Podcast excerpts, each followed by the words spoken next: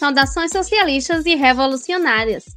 Esse é o podcast E Agora, Rai?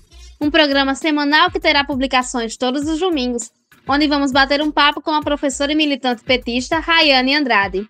A ideia é termos uma visão petista sobre os mais diversos assuntos. Eu sou Clara Ponciano e vou estar aqui, junto com Rayane, conversando com vocês. E o programa de hoje é especial. Vamos bater um papo com o militante do Movimento Nacional da População em Situação de Rua, Vanilson Torres. Contextualizando, a população em situação de rua cresceu muito com a crise imposta pela burguesia brasileira. Enquanto o Brasil cresce em número de bilionários, basta percorrer o centro de Natal em Mossoró para perceber como tem mais famílias que perderam seu acesso à moradia.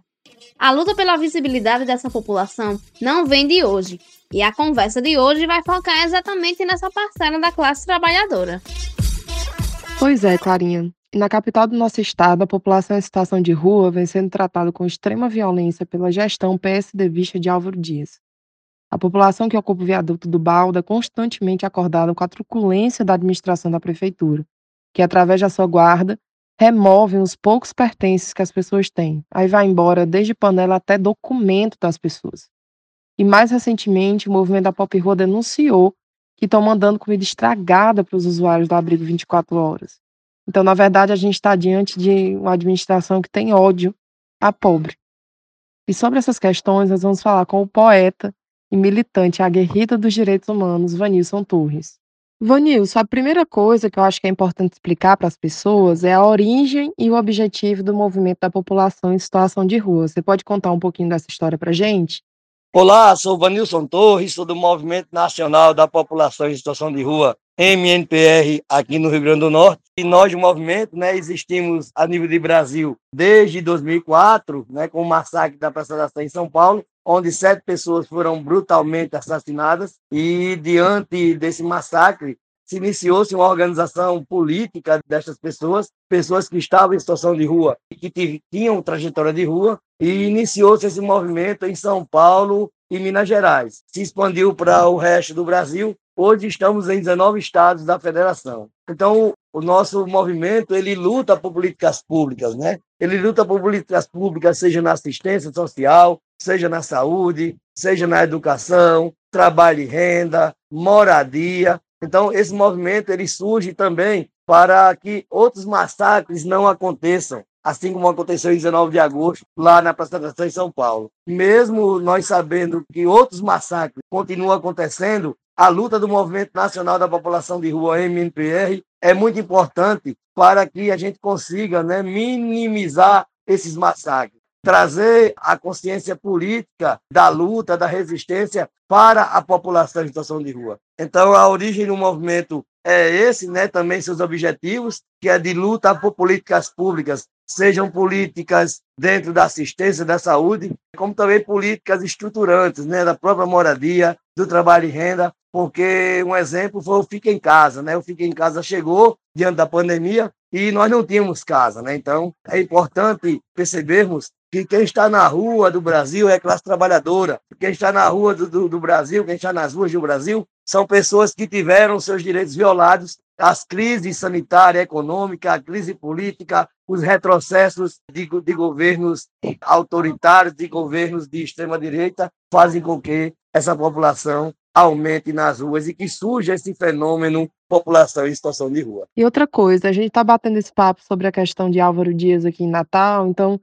Quais são as primeiras ações de violação que essa administração PSDBista tem feito contra a população em situação o de rua? O governo municipal Álvaro Dias, né? Ele assume a prefeitura no início de 2018, né? Ou seja, com a eleição para governo, né? O Carlos Eduardo sai para governo, candidato, e Álvaro Dias assume. Então, há várias violações da gestão Álvaro Dias, principalmente pela pouca oferta de serviços assistenciais. Nós só temos em Natal um abril com 50 vagas, uma fila de espera por uma vaga, uma fila de espera de 70 pessoas por uma vaga. Só temos um centro pop e esses dois serviços, né, eles funcionam numa única zona, que é a zona leste de Natal. E aí nós temos várias outras violações, como a própria ausência de uma política habitacional para essa população, uma política de trabalho e renda para essa população, mas principalmente a questão da retirada de pertences ou da higienização dessa população nos locais de dormida, como, por exemplo, o Sovaco da Cobra, que é ali na extensão do viaduto do Baldo, para chegar no Passo da Pátria. No próprio viaduto do Baldo, ali próximo aos sindicatos rodoviários, na Praça Pedro Velho, onde já dois anos, mais de seis ações higienistas da Guarda Municipal, da CEMURB e outras secretarias, além de retirar pertences da população em situação de rua, levam também a oportunidade ou a possibilidade dessas pessoas que não têm onde ficar, que já ficam embaixo de um viaduto, continuar nesses locais. Então, há ações higienistas dessa prefeitura que nós já denunciamos em várias instâncias e em todos os momentos que aconteceram, nós denunciamos e continuaremos denunciando, como também outras ações no próprio INSS da Ribeira e em outros pontos da capital. Então é uma vergonha a gestão Álvaro Dias, que na mídia, né, no seu Instagram ou nos veículos de comunicação, diz que cuida da população em situação de rua. Mas que cuidar é esse de só termos um serviço assistencial de abrigamento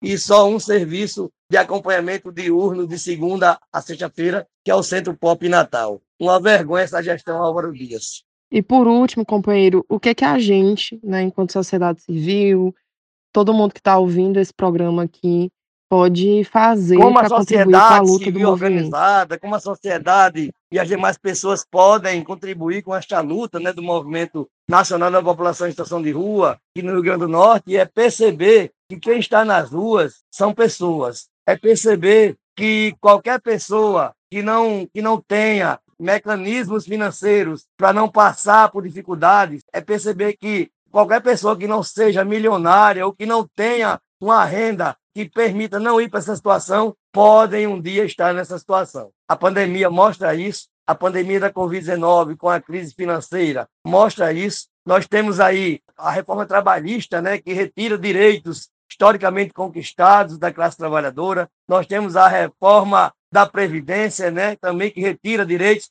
A emenda constitucional 95 congela investimentos nas áreas sociais e mostra tudo isso, né? Todos esses retrocessos mostram que mais pessoas estão vindo para a situação de rua. Então é preciso que a sociedade possa perceber tudo isso, possa compreender que quem está nas ruas não é como a mídia ou parte dela fala, que são pessoas drogadas, que são bandidos, que são bandidas, mas que são pessoas, simplesmente são pessoas que, por algum interpério da vida, vêm para as ruas. E aí nós temos vários exemplos de situações que levam pessoas para as ruas, como a própria, as próprias enchentes, né, que agora, agora aconteceram no sul da Bahia, que aconteceram em Minas Gerais. Nós temos aí a, a, as ações criminosas de Brumadinho, Mariana. Nós temos principalmente as questões de violações de direitos que são retiradas dessa população brasileira, como seu trabalho, como a oportunidade de ter uma moradia, que levam mais pessoas para as ruas. Então, para a sociedade,